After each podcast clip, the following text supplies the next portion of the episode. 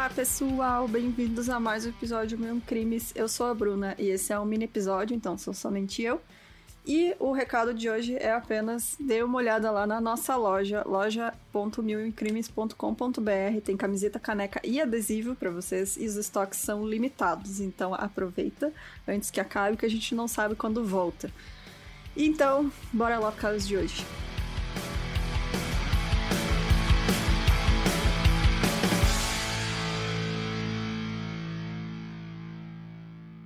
Manhã do dia 25 de agosto de 2011, no prédio em obras do Ministério Público Federal, na Avenida João 23, na zona leste de Teresina, no Piauí, um corpo foi encontrado pelos operários que ali trabalhavam.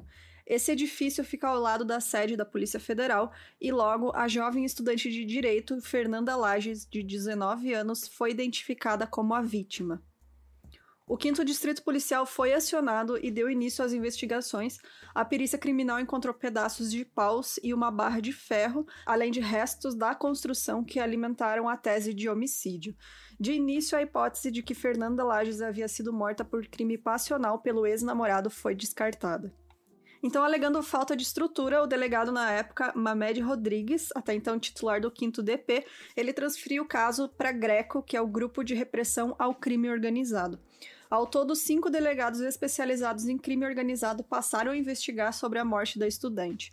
Funcionários da obra, além de pessoas próximas a Fernanda, foram ouvidos e deram depoimentos. Quase um mês depois da morte da Fernanda, o médico legista Antônio Nunes, do ML de Teresina, revelou detalhes sobre o laudo cadavérico da estudante, afastando quase que totalmente a possibilidade da Fernanda ter cometido suicídio. Ele afirmou que a morte dela foi causada por traumatismo craniano e que ela recebeu pancadas em sequência que provocaram várias lesões espalhadas pelo corpo. A Polícia Civil, entretanto, concluiu que a Fernanda teve uma morte violenta, entre aspas. Esse foi o resultado do inquérito deles. Enquanto a Polícia Federal encerrou o inquérito admitindo que a Fernanda ou teria se jogado do alto do prédio ou caiu acidentalmente. O Ministério Público, através dos promotores de justiça Eliardo Cabral e Ubiraci Rocha, não aceitaram os resultados dessas investigações e admitiram que a Fernanda foi assassinada.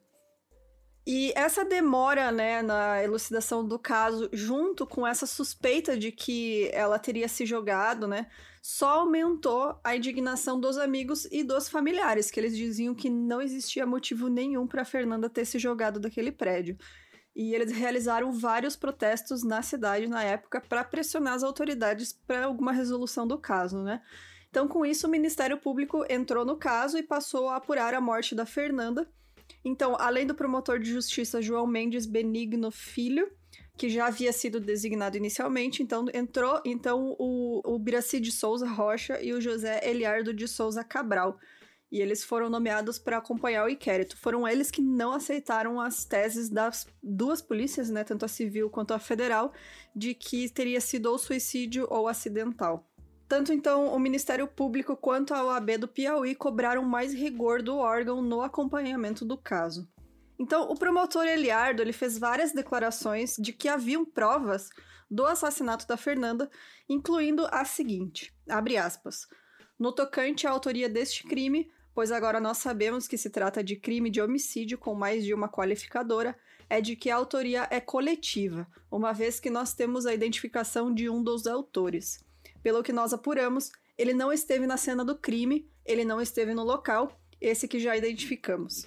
Da mesma forma que já estamos no encalço do indivíduo que muito provavelmente esteve conduzindo a vítima do local de onde ela caiu. Fecha aspas. Então, entre essas provas que a promotoria alegava ter, eles diziam que uma delas se tratava de uma pegada de um pé tamanho 43 e que seria um homem branco, rico, alto e um figurão da política. Isso tudo eles se baseavam em depoimentos. Teve depoimento tanto da tia da Fernanda quanto de um trabalhador da obra lá do prédio onde ela caiu, que disse que tinha visto ela entrando na obra com um rapaz alto e branco.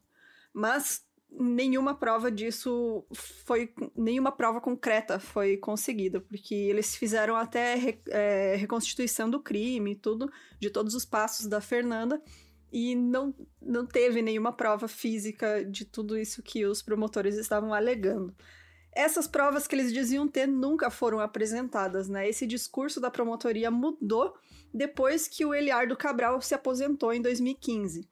As declarações que tinham muitas provas foram substituídas por uma cautela por parte do promotor Ubiraci Rocha, que, né, que continuou no caso, em uma de suas últimas entrevistas sobre o caso, que foi concedida ao jornalista Arimatea Azevedo em um programa online chamado Café com Informação, ele afirmou que não existe, não existe sequer materialidade do crime. Segundo ele, é preciso, antes de tudo, provar a existência de um crime para só a partir de então apontar para um autor. Ele já contradiz todas as afirmações deles mesmos, dos promotores dele e do outro, né, que trabalhava com ele, que era o Eliardo, de que haviam um caminhão de provas, como eles, eles mesmos falavam. E a reportagem do portal 86.com.br, eles usaram várias entrevistas dos promotores, eles compilaram tudo isso, assistiram tudo, que estão todas disponíveis no YouTube e eles separaram quais teses do caso já teriam sido apresentadas, mas nunca confirmadas ou debatidas pelos promotores. Então, é uma lista das teses da promotoria do que, que teria acontecido. Então, vocês vão ver, ter uma noção assim da bagunça que foi é, a investigação desse caso. Primeira, a Fernanda teria sido morta por queima de arquivo. Ela estaria fazendo chantagem a pessoas poderosas com uma filmagem de uma suposta reunião para tratar de um esquema de desvio de recursos públicos. Segunda, a Fernanda teria sido morta por fazer parte de uma conexão de prostituição internacional e, ao se negar a continuar no esquema, ela foi eliminada por um grupo poderoso. Terceira, a Fernanda teria filmado pessoas importantes em orgias e por isso foi assassinada. Ela teria inclusive gravações disso no seu notebook de bacanais e por isso teria sido assassinada e esses arquivos deletados. Quarto, Fernanda teria sido morta por um psicopata que a seduziu e a levou dentro do seu próprio carro, um Fiat Uno. Ele teria dopado ela e jogado do quinto andar do prédio do Ministério Público em obras. Quinto, Fernanda estaria chantageando um poderoso figurão para ir morar na Europa e por isso ela foi assassinada. E o sexto, como sempre o favorito né, da galera, ela estaria envolvida com magia negra e cultos secretos e teria sido assassinada em rituais satânicos. Mas as investigações foram concluídas e nenhuma dessas teses levantadas pelos promotores se confirmou. A Polícia Civil chegou a ser criticada porque afirmou que o caso apontou apenas para uma morte violenta, como eu havia comentado antes, e o delegado geral na época, o James Guerra, ele foi à imprensa e disse que as investigações foram até onde puderam ir. Entrou o governo federal via o Ministério da Justiça e a Polícia Federal pôs os melhores investigadores vindo de outros estados exclusivamente para trabalhar no caso da Fernanda.